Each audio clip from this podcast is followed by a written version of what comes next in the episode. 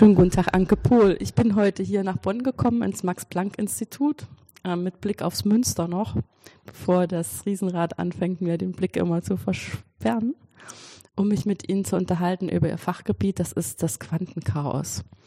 Als erste Frage vielleicht mal ganz platt. Was ist denn bitte der Quantenchaos? Erstmal ebenfalls guten Tag und willkommen hier in Bonn. Ich danke sehr für dieses Gespräch, was wir jetzt führen werden. Quantenchaos, das ist eine schwierige Frage, das ist ein recht weites Gebiet. Ähm, es beschäftigt sich im Wesentlichen damit, wie bei gewissen Objekten, gewissen Räumen, die Riemannsche Mannigfaltigkeiten haben, heißen ähm, die geometrischen Eigenschaften und die äh, spektralen Eigenschaften miteinander zusammenhängen. Das ist sehr stark motiviert aus der Physik. Daher dieser Begriff Quantenchaos hat auch sehr viele Anwendungen aus der Physik, auch heute noch sehr viele Motivationen. In dem ganzen Forschungsgebiet halten sich deswegen viele Mathematiker als auch viele äh, Physiker auf und ergänzen sich miteinander.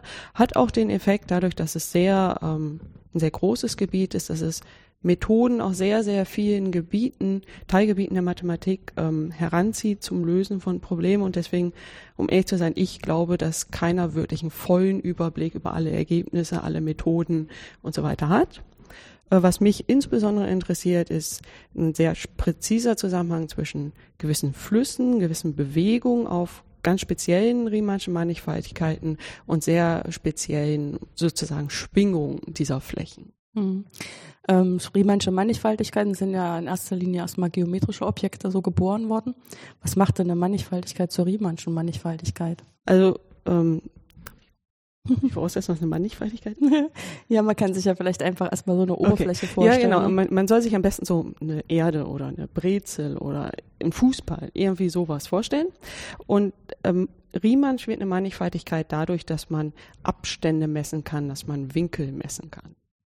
Also eigentlich im Prinzip das, was man braucht, um dann auf so einer Oberfläche zum Beispiel Entfernung angeben zu können genau. und gute Wege zu finden. Genau. Und auch ähm, vielleicht ähm, sagen kann, was geradeaus bedeutet. Mhm.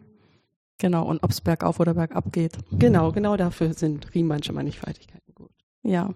Ähm, jetzt klingt das ja so ein bisschen so, als wäre das eigentlich mehr so ein differentialgeometrisches Problem. Also ganz konkret, wie ich dann ähm, sage, was ist der Abstand? Weil das ist ja erstmal nicht so klar. Ja. Also ich meine, klar, so äh, naiv könnte man sagen, man, man, kann auch sowas nehmen wie so ein Bandmaß, dass das sich dann der Oberfläche anschmiegt und kann dann versuchen, das, was ich äh, normalerweise als Abstand ansehe, da zu übertragen. Aber das ist ja eventuell gar nicht richtig ähm, passend. Es kommt halt darauf an, welches Problem man hat, äh, was man damit modellieren will und auch wie stark man sowas überhaupt anfassen kann. Also wenn man halt jetzt rangehen will und wirklich ein Bandmaß drauflegen möchte, kann es ja sein, dass man diese Fläche oder auch den Raum gar nicht sozusagen anfassen kann. Deswegen muss man es halt abstrakter. Aber prinzipiell kann man sich es ohne Probleme so vorstellen. Erstmal, dass man irgendwas hat und wirklich abmisst. Man sollte darauf achten, dass man nicht so problematische Ecken hat, so wie Spitzen, wo man hochläuft und man weiß nicht so genau, ah, wie messe ich denn jetzt dort oder extreme Löcher. Also so sehr subtile Probleme gibt es natürlich auch, aber ich sag mal so im natürlichen Leben tritt das erstmal nicht auf. Hm, das heißt, die Vorstellung von so einem angeschmiegten Bandmaß trägt erstmal ein Stückchen weit. Ja, genau. Genau. Der zweite Aspekt, der in der Einführung kam, war, dass die Mannigfaltigkeit spektrale Eigenschaften hat. Ja. Wie muss ich mir das denn vorstellen? Am besten stellt man sich erstmal eine Trommel vor und fragt nach praktisch Tönen. Ein Ton wird ja dadurch erzeugt, dass dieses Trommelfell in Schwingung gerät. Und diese spektralen Eigenschaften, für die ich mich interessiere, sind genau die Funktionen, die diese Schwingungen beschreiben und die Frage, wann, wann produziert mir eine Schwingung wirklich einen Ton, der stabil ist, also sozusagen eine Eigenfunktion. Und ähm, wie hängt das jetzt mit der Mannigfaltigkeit zusammen? Die Mannigfaltigkeit, die Form der Mannigfaltigkeit bestimmt natürlich, wie gut Töne entstehen können und auch welche entstehen können. Wenn man sich jetzt mal so ein ganz extremes Beispiel vorstellt, wir nehmen mal so eine ganz normale Trommel, eingespannt überall. Da wissen wir alle, da gibt es Töne, ist gar kein Problem. Man haut einmal drauf, ja, das, das klappt. Jetzt stellt man sich mal vor, dass dieses Trommelfell an einer Stelle kaputt ist. Erstmal nur so ein ganz kleines Loch da kann man es immer noch manchmal schaffen, einen Ton zu erzeugen. Es kann sein, dass der abstirbt nach einer Zeit, aber effektiv ist das durchaus noch möglich, aber nicht mehr alles. Aber wenn man jetzt so eine Ecke hat, die vollkommen abgerissen ist und sozusagen die Hälfte ist nicht mehr dran, dann hat man zum Beispiel keine Chance mehr. Und das ist auch, was Mathematiker modellieren, auch in viel größerer Verallgemeinerung und sich dann fragen, okay, stellen wir uns vor, wir haben diese Art von Raum. Wir können uns vorstellen, was bedeutet Ton? Wir würden es natürlich dann Laplace-Operator nennen und Eigenfunktion und so, aber vom Grundprinzip her ist es immer noch dasselbe. Und dann die allererste Frage zum Beispiel ist, gibt es solche Töne? Und gibt es solche Töne, wer dann gibt es Lösungen von einem bestimmten genau. partiellen Differentialgleichungsproblem? Genau. Und das hängt ähm, stark damit zusammen, ähm, wie die Geometrie beschaffen ist, auf der die Funktion, die Lösung sein sollte, dann auch lebt. Ja, genau. Ähm, was wären denn gute Fälle, also einfach zu lösende Fälle? Naja, einfach im Sinne der Mathematik, zum Beispiel alles, was kompakt ist, also was einfach ein abgeschlossener Raum ist, da weiß man da schon seit geschätzten 100 Jahren, dass es diese Eigenfunktion gibt und es auch sehr, sehr viele gibt. Äh, man weiß auch zum Beispiel, wenn man einen Raum hat, der zu offen ist, also wie dieses Beispiel der, der abgerissenen Fläche, dass es nur endlich viele gibt. Aber so diese Fälle dazwischen, dass man so punktierte, äh, punktierte Flächen hat, punktierte Objekte irgendwo hat, die sind zum Teil einfach heutzutage noch offen. Man weiß einfach nicht so wirklich, was passiert und man weiß auch teilweise gar nicht, wie man an diese Probleme rangehen soll, weil die, die Methoden, die man bislang entwickelt hat, einfach nicht ausreichen an den Stellen. Punktiert heißt ja einfach, es ist eine ganz normale Mannigfaltigkeit oder Fläche und es fehlt ein Punkt. Ja, es fehlt sozusagen ein Punkt. Es geht an einer Stelle nach unendlich, aber dieses nach unendlich gehen hat immer noch ein endliches Volumen. Es ist also nicht extrem weit offen, aber es ist offen. Mhm. Weil ich meine, in, in Bezug auf schwache Theorie wäre es ja erstmal naheliegend zu denken, dass ein Punkt in so einer Fläche gar nichts macht, weil der ja eine viel kleinere Dimension hat und sozusagen das Maß Null hat. Aber dadurch, dass das an, als Grenzfall auftritt, ist es ähm, genauer anzuschauen, inwieweit das dann so ist oder ja, auch nicht. das Problem ist, dass dieser Punkt halt nicht im Endlichen liegt. Sozusagen, es ist nicht wirklich die Fläche und man nimmt einen Punkt raus, sondern man zieht an der Stelle die Fläche samt ihren Abständen sozusagen nach unendlich. Und dann kann man es sich so vorstellen, man hat so eine Welle, die läuft nach unendlich und manchmal überleben sie und manchmal halt einfach. Hm. Ja, klingt ein bisschen so, als ob das daran liegt, wie steil das ist, ne? Ja, ich weiß nicht, ob man Steilheit definieren ja, ja, nee. kann, aber es ist halt noch nicht so ganz klar. Man weiß zum Beispiel, wenn man sehr viele weitere Symmetrien hat, also wenn sozusagen diese Spitze ähm, und auch die gesamte Fläche drumherum, der gesamte Raum drumherum sehr gut kontrolliert sind, also sozusagen hochgradig symmetrisch sind, dann weiß man, es ist wieder alles okay, aber wenn man ein praktisch beliebiges Gebiet hat, dann ist das in keiner Weise klar, was passiert. Mhm. Ähm, wenn dann noch so viel unbekannt ist, was kann man denn dann mathematisch da eigentlich machen? Also mit welchen Methoden arbeiten Sie? Ähm, was man machen kann, ist zu versuchen, das zu anderen Objekten in Beziehung zu setzen und versuchen, durch Kenntnis dieser anderen Objekte mehr sagen zu können. So ist das historisch auch tatsächlich entstanden, dass man für diese hochgradig symmetrischen Räume was sagen kann. Was man dort versucht hat, was auch sehr gut funktioniert hat, ist ähm, eine physikalische Intuition zu nutzen, die ursprünglich den, praktisch den Anfang dieses ganzen Gebietes ähm, konstituierte. Ähm, darf ich da historisch etwas ja, ausholen? ähm, eine der ersten Beobachtungen, dass es einen Zusammenhang geben muss zwischen gewissen klassischen Bewegungen auf solchen Flächen, wie zum Beispiel ich nehme eine kleine Kugel und stoße sie an und schaue, wo läuft sie lang, was für Bahnen erzeugt sie. Und diesen Schwingungen ist von Lorenz und Sommerfeld etwa vor 100 Jahren, also genau ist das 1910, ähm, beobachtet worden. Und sie haben dann so eine Vermutung aufgestellt, dass wenn man hinreichend viele Eigenfunktionen kennt, beziehungsweise das, das Verhalten der, der Eigenfunktion, das asymptotische Verhalten der Eigenwerte eigentlich sogar nur das Volumen der Fläche abspeichert.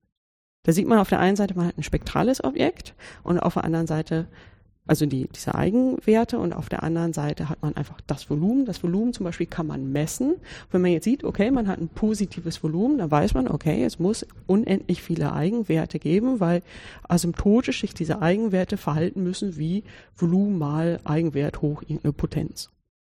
Das ist zum Beispiel ein Beispiel. Was ähm, heutzutage versucht man da bessere Informationen rauszubekommen. Was ich zum Beispiel mache, ist, ich schaue mir genau an, wie auf gewissen Flächen, auf sehr speziellen Flächen, wie, wie laufen diese diese Kugeln, diese Geodäten über die Fläche, dann äh, diskretisiere ich das, dann finde ich da ein gewisses diskretes dynamisches System, also man hat sozusagen einen Satz von Symbolen und man bewegt sich auf diesen Symbolen immer wieder rum, dann frage ich nach Maßen, die invariant sind unter diesem System und stelle fest, dass diese Maße äh, gewisse Eigenfunktionen charakterisieren, dass es wirklich in Bijektion sind und wenn man es jetzt schaffen würde, diese Maße explizit hinzuschreiben, es sind nicht wirklich Maße, also eigentlich Im Sinne von, sie versuchen äh, was zu messen. Ja, also es ist nicht Maß es, im es ist nicht ein Maß im maßtheoretischen hm. Sinne, es ist eher eine Art Invarianz. Aber sozusagen alleine durch, durch Kenntnis des Flusses äh, erzeugt, wenn man diese, diese, nennen wir es mal Eigenfunktionen, hm, nennen wir es lieber Eigendichten, wenn man es schafft, diese Eigen Dichten hinzuschreiben, dann würde man auf der anderen Seite diese Eigenfunktion hinschreiben können von die, die Schwingungseigenfunktion. Mhm. Invariant heißt ja erstmal, dass es sich einfach unter den Transformationen nicht ändert. Genau. Also es ist sozusagen irgendwie so eine Art Konstante im System, wo man dann auch unterstellt, die ist deshalb wichtig. Genau. Weil sie was äh, aussagt, was inhärent im System ist, egal wie ich mich entscheide, es darzustellen. Genau, das ist ja bei Eigenfunktion von den Operatoren, also unseren Schwingungen ist es ja nichts anderes. Wir suchen ja nach einer Lösung, die sich nach Differenzieren praktisch reproduziert. Das ist ja nichts anderes als wirklich auch eine Invariante. Sie ist aber halt aus dem spektralen Sinne. Und was ich jetzt suche, sind Invarianten vom Dynamel, von, von der Geometrie, die halt in gewisser Weise einen Counterpart dazu einfach Verfügung stellen. Hm. Es ist schon immer interessant, ähm, dass tatsächlich Dinge, die aus verschiedenen Kontexten kommen, sich auf einmal so ineinander übersetzen lassen. Oh ja, oh ja. In diesem Fall kommt es außer ähm, statistische Mechanik, das thermodynamischer Formalismus. Andere ähm, Ergebnisse kommen wirklich direkt außer Zahlentheorie. Da ist, ähm, da, da gibt es auch sehr interessante Sachen, wo man da sagte, okay, man schaut sich nicht explizit diese Bahn an, sondern man fragt nach den Bahnen, die halt geschlossen sind. Man fragt nur nach den Längen. Äh, schreibt sie in einer gewisser Weise in eine gewisse Formel rein, wenn ich das mal so salopp formulieren darf, ähm, und schafft es dann aus diesem, sozusagen aus dieser Formel, die in gewisser Weise diese Länge mischt, zu entscheiden, ob auf der anderen Seite Eigenwerte existieren können. Das heißt, was man sich da vorstellen muss, ist, ungefähr Folgendes. Man schafft es, die, die Längen dieser geschlossenen Orbits zu nehmen und dadurch, dass diese von der spektralen Seite so viel abspeichern, was man eigentlich gar nicht so vermuten würde, schafft man es mittels dieser Orbits, mittels alleine dieser Längen in sehr speziellen Situationen zu entscheiden, ob es Eigenfunktionen geben kann oder nicht. Das ist damals von Selberg gemacht worden, war ein ganz großer Durchbruch. Und das ist genau das, was ich vorhin ansprach. Das sind diese Fälle, wo man weiß, es gibt sehr viele Eigenfunktionen. Hm. Sehr viele heißt dann wahrscheinlich unendlich viele. Unendlich viele und man weiß auch asymptotisch, wie viele es sind. Hm. Dann interessiert man sich ja häufig dafür, was sind da größte und kleinste. Und ist es tatsächlich so, dass dann zum Beispiel der kleinste äh, nur einer ist oder ist das so ein Haufen? Oh ja, das, das ist auch immer noch ein Problem. Man weiß halt, diese liegen diskret. Mhm. Man äh, weiß nicht immer, ob sie sozusagen repetieren. Und es ist auch noch eine ganz große Frage. Der, der erste ist ja sozusagen immer null. Und der, da weiß man erst einfach. Aber wie groß der Abstand zum nächsten ist, das ist zum Beispiel auch in vielen Fällen noch nicht bekannt. Da gibt es auch noch große Vermutungen, auch von Selberg, der hat sich damals sehr stark um diese Themen, Themen gekümmert. Der hat das alles für Flächen gemacht auch da, das ist ähm, zum Teil ist es bewiesen, zum Teil noch. Mhm. Ähm, die Frage ist ja, äh, inwieweit ist das jetzt irgendwie im Zusammenhang mit Quanten und was ist daran chaotisch? Äh, chaotisch ist ähm, das System, also die Art, wie man fließt. Was daran chaotisch ist, ist folgendes, wenn man sich jetzt einen Punkt vorstellt, den man anschubsen möchte und schaut, wie er läuft. Jetzt nimmt man entweder denselben Punkt und schubst ihn in eine leicht andere Richtung an. Ist natürlich erstmal die Frage, was passiert. Und man würde ja erstmal so intuitiv erwarten, ja Gott, meine Güte, ich bin nur so ein kleiner Fehler, da kann ja nicht viel passieren. Wir werden schon eine gewisse Zeit miteinander nebenher laufen. Aber da stellt man fest, okay, das geht ganz schnell, ganz stark auseinander, so dass sich die Bahnen, die dazugehören, also sozusagen wenn es unendlich lange läuft, sich sehr, sehr unterschiedlich verhalten können. Die gleiche Frage kann man natürlich stellen, man nimmt zwei Punkte, die sehr nah beieinander liegen und schubst sie beide praktisch in dieselbe Richtung an. Auch da stellt man fest, nach einer kurzen Zeit fangen sie an, sehr stark zu divergieren. Das ist das, was hier chaotisch bedeutet. Äh, warum heißt das, warum kommt dieses Quanten in dem Namen vor? Das liegt daran, dass ähm, das liegt an, an der physikalischen Motivation. Äh, diese Eigenfunktionen sind, oder fangen wir mal anders an, der Operator, dem man dieses Differentialgleichungssystem, was diese Differentialgleichung, die man da löst, in der Physik ist der Schrödinger-Operator bis auf eine gewisse ähm, Skalierung. Das heißt, die Eigenfunktion, die L2-Eigenfunktionen dort werden in der Physik verstanden als gebundene Zustände. Das ist die Quantenseite. Und die klassische Seite ist halt der Fluss selber entspricht gewissen Bewegungsgleichungen, das, die kommen aus der klassischen Mechanik und der Fluss selber ist dann halt das klassische System und die, das Korrespondenzprinzip in der Quantenphysik sagt uns, wenn die Eigenwerte dieser gebundenen Zustände, also der Eigenfunktion von dem, vom Differentialoperator sehr groß werden, sollte man das klassische Bild wiedersehen. Deswegen heißt das ganze Gebiet Quantenchaos. Ja, äh, wie ist denn jetzt äh, die physikalische Größe oder im Prinzip ist es ja hier mehr eine mathematische Größe der Fluss zu verstehen, wenn ich mir äh, die Bewegung von so Punkten auf einer Oberfläche vorstelle? Der, wie, der, der, wie ergibt sich da der Fluss daraus? Der Fluss ist, wenn man die Zeit kontinuierlich laufen lässt. Das bedeutet einfach fließen sozusagen mhm. mit der Zeit. Mit der Zeit fließen, okay. Ja, das ist nicht ein Fluss im Sinne von Wasser. Nee, nee, klar. Aber es, man hat ja auch häufig, ähm, dass der Fluss einfach misst eine Änderung von der physikalischen Größe und dann ist das, glaube ich, eher an der In Nähe. diesem Fall ist es einfach der Ort von dem, von dem Teilchen. Ja, über die Zeit. Ja, angeschaut. Zeit. Okay. Witzig, ein fließender Ort, ja. Dann ist es doch wieder sowas wie eine Welle, nur in einem anderen Kontext. Ja, die, wobei die Welle in ja, unserem ja. Fall das Quantenobjekt ist. Ja, ja, genau. Ähm, es ist ja schon so ein bisschen faszinierend, ähm, sich an so eine Stelle zu setzen, wo man, ich will nicht sagen zwischen allen Stühlen, man könnte auch sagen, sich aus dem reichhaltigen Repertoire bedienen kann, je nachdem, ob man das optimistisch oder pessimistisch einschätzt.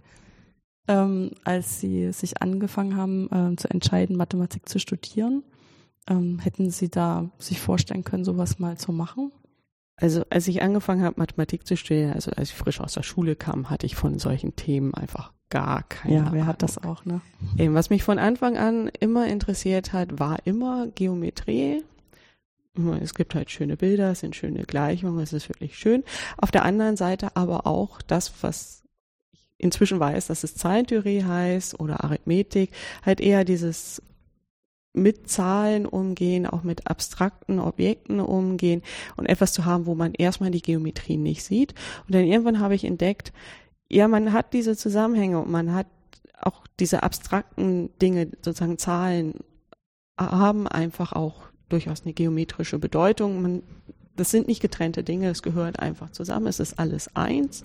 Man hat einfach nur verschiedene Aspekte und jetzt habe ich hier ein Gebiet gefunden, wo ich sozusagen mich einfach austoben darf und alles auf einmal habe. Es ist natürlich auch sehr schwer, hier einfach den Überblick zu behalten, weil es einfach aus sehr vielen Gebieten einfach auch Information reinkommt. Ich meine, es gibt ja auch noch einen ergodentheoretischen Zugang, über den wir ja noch gar nicht gesprochen haben.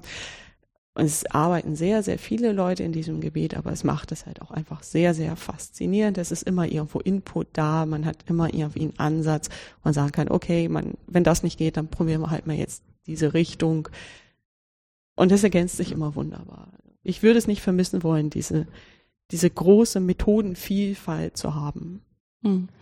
Das ist letztendlich auch die Stelle, wo wir dann immer wieder auch Physiker in der Mathematik haben, genau. die da Sachen beitragen. Ähm, wo man dann irgendwann denkt, das ist eigentlich auch Quatsch, da einen Unterschied zu machen. Ne? Also ich meine, klar, die haben ein bisschen eine andere Ausbildung, weil auch das Experimentieren bei denen zumindest im Grundstudium erstmal gefordert wird. Aber es macht es halt auch interessant, dadurch, dass man diesen anderen Input einfach hat und man nicht so in seinem eigenen Süppchen immer kocht und wirklich Leute drin sind, die erstmal anders denken, die eine ganz andere Intuition haben und dann sagen, okay, lasst uns mal das ähm, so angehen, lasst uns das so anschauen. Da könnte was bei rauskommen. Ja, und ich stelle auch fest, wenn ich ähm, so in der Strömungsrechnung haben wir ja so analoge Dinge, dass ähm, letztendlich sehr viele verschiedene Fachdisziplinen irgendwas mit Strömung machen. Genau. Und sind es dann auch häufig äh, Maschinenbauer und Verfahrenstechniker und sowas. Und dann äh, stellt man auch fest, man muss ab und zu eben auch Sachen mal genauer erklären, äh, wo man innermathematisch nicht so viel drüber reden würde. Wo ich dann aber manchmal beim Erklären feststelle, äh, dass das eigentlich gar nicht so klar war, wie ich mir gedacht habe, ja, weil ich so in meinem äh, in meinem Bereichen festsaß. Ne? Ja, und auf einmal sieht man da ganz anders, mhm. wie es eigentlich geht und eine ganz andere Vorstellung darüber, ja. die einem dann doch erlaubt, den nächsten Schritt einfach zu machen. Oder die stellen dann auch mal so Fragen die man als Mathematiker irgendwie so nicht stellen würde. Aber sie probieren auch einfach mal was aus. Mhm. Ich meine, die ganze finite Elementmethode ist von Ingenieuren ja. entwickelt worden und keiner wusste, warum es konvergiert. Ja, weil das ist zum Beispiel, da habe ich vorhin auch tatsächlich schon in, dran gedacht, als Sie gesprochen haben, dass das ja so witzig ist, dass es ähm, finite Elemente so als innermathematisches Thema und als Thema der Ingenieure, dass man, dass mir zum Beispiel das sehr schwer fällt, äh, wirklich immer zu sehen, was da eigentlich so übereinstimmt. Ja, genau. Weil die Brille ist extrem verschieden und dann muss ich mich immer sehr am Riemen reißen, um, wenn ich äh, wieder mal dran bin und versuche, diese Brücke zu schlagen, zu sagen, ja, was die so und so bezeichnen, ist bei uns das und das und wir legen halt den Fokus in die Richtung und das interessiert die nicht so sehr. Ja, genau, genau. Ja, das ist lustig. Ähm, innerhalb Ihres Mathematikstudiums, wie haben Sie sich denn da spezialisiert, dass Sie dann an die Stelle gekommen sind, dass Sie überhaupt, dass sich der Horizont für sowas öffnete? Oder das ist schwer zu sagen. Ich mhm. habe sehr viel Numerik gelernt. Also ich habe damals, als ich in Klausthal studiert habe, praktisch alles belegt, was so angeboten war. Es war ein sehr großer Anteil Numerik, war auch tatsächlich ein sehr großer Anteil Unternehmensforschung bei. Ich habe sehr viel Zahlentheorie gemacht. Ich habe sehr viel Geometrie gemacht. Und dann ist es praktisch erst mit der Promotion gekommen, dass ich mich wirklich spezialisiert habe, dass ich dort ähm, symbolische Dynamiken entwickelt habe. Das sind genau diese Diskretisierungen, die man hier braucht.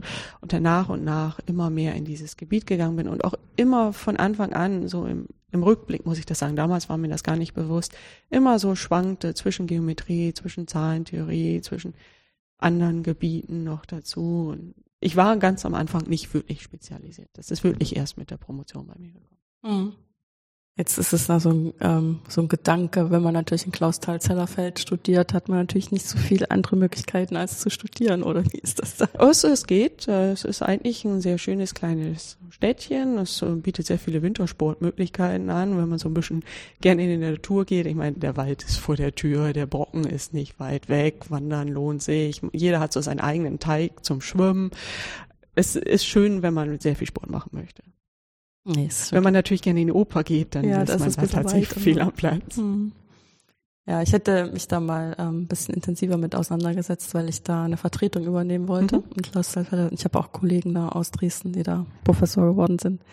Insofern ist das so ein bisschen witzig, dass das dann auf einmal eben selber so nahe liegt, obwohl es ja da irgendwo JWD so eine Stadt hinter den Bergen bei den sieben Zwergen ist. ja, es ist ja nicht so schlimm. Wir hatten damals auch eine Kooperation mit Göttingen, das sind nur 50 ja. Kilometer und ja, da, plus da ist zum Beispiel auch, wie misst man das? Ne? Es ist natürlich 50 Kilometer, klingt wie gar nichts. Okay, ist eine Stunde mit dem Auto. Genau, genau. Da merkt man nämlich schon, dass das gar nicht so klar ist, ob diese Entfernungsangabe 50 ja, Kilometer genau. immer so hilfreich ist.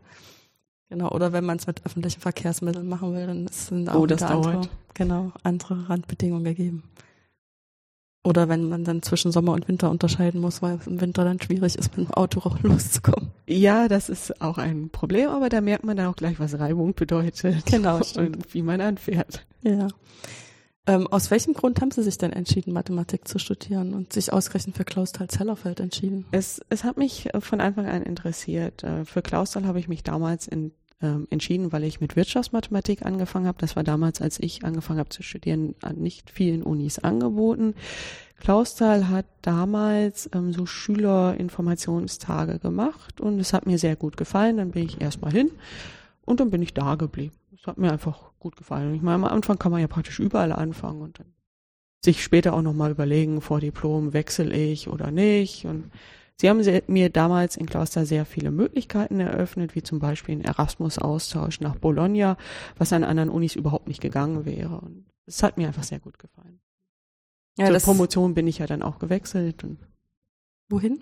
Nach Paderborn. nach Paderborn. Ich kann jedem nur empfehlen, nach der Promotion grundsätzlich einfach den Ort zu wechseln, damit man auch einfach mal was anderes sieht und auch immer mal wieder woanders hinzuziehen, damit man einfach mehr Input bekommt, damit man nicht so den Eindruck hat, es ist überall so wie zu Hause. Es ist es halt doch nicht. Hm.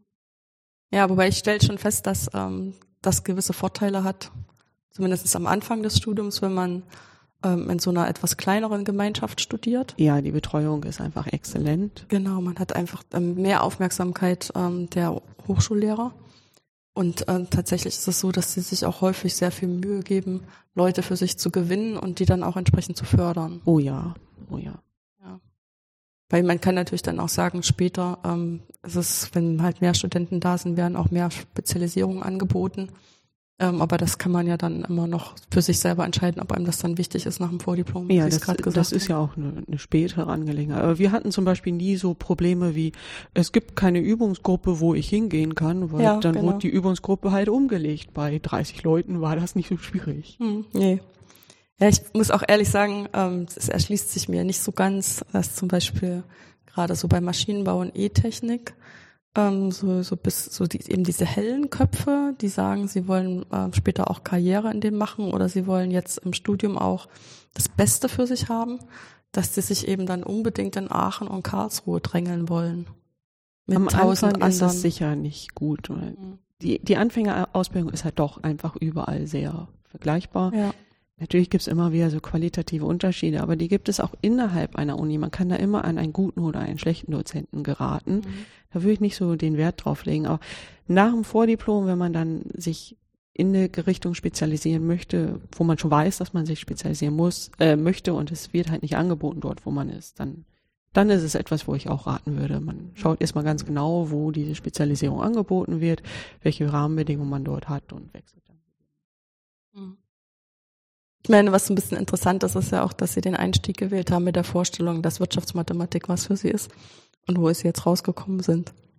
Ja, ich könnte es mir auch immer noch vorstellen, durchaus. Ähm, ich meine, es wäre halt eine andere Karrierewahl mhm. gewesen, mehr Richtung Unternehmensforschung zu gehen. Es sind auch sehr interessante Probleme, sehr ähm, schwierig zu lösen, also zum größten Teil einfach unlösbare Unlösbar, genau. Probleme. Genau wo man dann immer mit Approximationen arbeiten muss, äh, gucken muss, wie gut die Approximation ist, man natürlich einfach extrem Fehler dadurch produzieren kann, dass man immer so das Murphy's Law Problem gerade erwischt hat und naja, gerade den Fall erwischt hat, der halt nicht abgedeckt wird von im Schnitt gilt dieses, da hat man halt, ne, ist man immer auf der schlechten Seite auch. Ja. Ja, zumal es ist ja letztendlich auch so, durch die EU-Gesetzgebung ähm, gibt es jetzt auch sehr viel mehr Vorschriften, wie gut die Modelle sein müssen, nach denen zum Beispiel auch Versicherungen ja. oder ähm, auch Banken arbeiten müssen. Und ähm, das sind tatsächlich mathematische Probleme, wo wir eigentlich noch gar nicht so richtig wissen, wie wir die lösen sollen. Ja, genau. So Integrale, die auch mit Maßen gefüttert werden, wo wir noch gar nicht richtig wissen, wann die existieren. Ja, wo man auch sieht, dass da gute Mathematiker einfach wirklich auch in der Wirtschaft gebraucht werden, mhm. damit nicht durch Missverständnisse von irgendwelchen Formeln oder Tatsachen sozusagen einfach irgendwie Katastrophen passieren. Ja.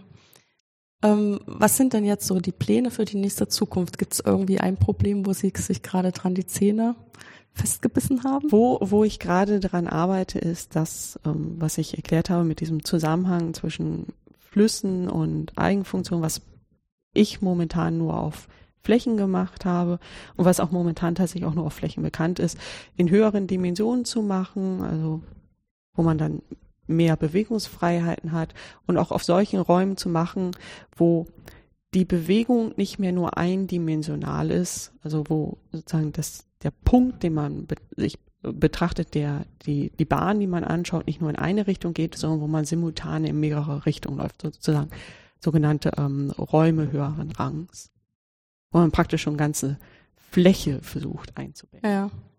Das ist ja dann von der Anschauung her irgendwann gar nicht mehr wirklich zugänglich. Es ist sehr schwer, ja. sich das vorzustellen. Im Prinzip muss man sich das vorstellen, man hat halt einen Raum, der dann ja, sagen wir mal, erstmal so sechs Dimensionen hat. Da fängt es dann schon an, schwierig äh, zu sein. Und dann versucht man so einen kleinen Donut da drin zu finden. Mhm. Ja. Finde den Donut. Das ist ja auch mal eine Aufgabe. ja. Aber im Prinzip ist genau das, was man versucht. Ja, ich meine, das nächste ist dann die Frage, was dann da jetzt zum Beispiel schwingt, so dass man das sinnvoll als eine Eigenfunktion oder einen Eigenwert beschreiben kann. Abstrakt kann man das natürlich machen, man Ja. hat die gleichen Differentialgleichungen, man kann einfach Lösungen hinschreiben, aber sich es vorzustellen als Schwingung ist natürlich viel, viel schwieriger. Und das ähm, findet jetzt erstmal hier in Bonn statt, noch eine Weile. Ja, ich bin jetzt erstmal noch äh, etwa ein Jahr hier in Bonn und dann werde ich nach Exeter gehen. Äh, sind dort Kontakte oder ist es eine Stelle oder Ist eine feste Stelle. eine feste Stelle in Exeter? Das ja, es ist auf alle Fälle immer spannend, weil dann ist Ja, der, das sozusagen die, der Kulturwechsel noch mal ein bisschen größer. Ja, ist richtig. Auch die, die englische Forschungskultur ist halt doch anders als die deutsche. Also, ja. Es, ähm, also ich nehme das nur so wahr äh, von dem, wie das natürlich Kollegen beschreiben, dass da auch äh, stärker angeschaut wird, was es gibt für Forschungsoutput und das ganz klar quantifiziert gemessen wird, wo wir uns ja in Deutschland noch so ein bisschen ähm, dezenter verhalten. Also natürlich wird das auch abgefragt, aber es wird versucht, das ein bisschen einzubetten in die gesamte Leistung, die so erbracht wird. Ne? Ja, das ist richtig. Mhm. Gut, dann bedanke ich mich erstmal, Ich dass wir auch. hier in Bonn noch die Gelegenheit haben zu finden. Ich weiß nicht, ob ich den Weg nach Exeter hätte gehen können, um sie zu treffen. Und ähm, den Einblick gewonnen zu haben in so ein spannendes äh, Gebiet, was einem nicht so, also jedenfalls mir auch in meiner täglichen Arbeit nicht vor die Füße kullern würde sonst. Ja, ich danke auch.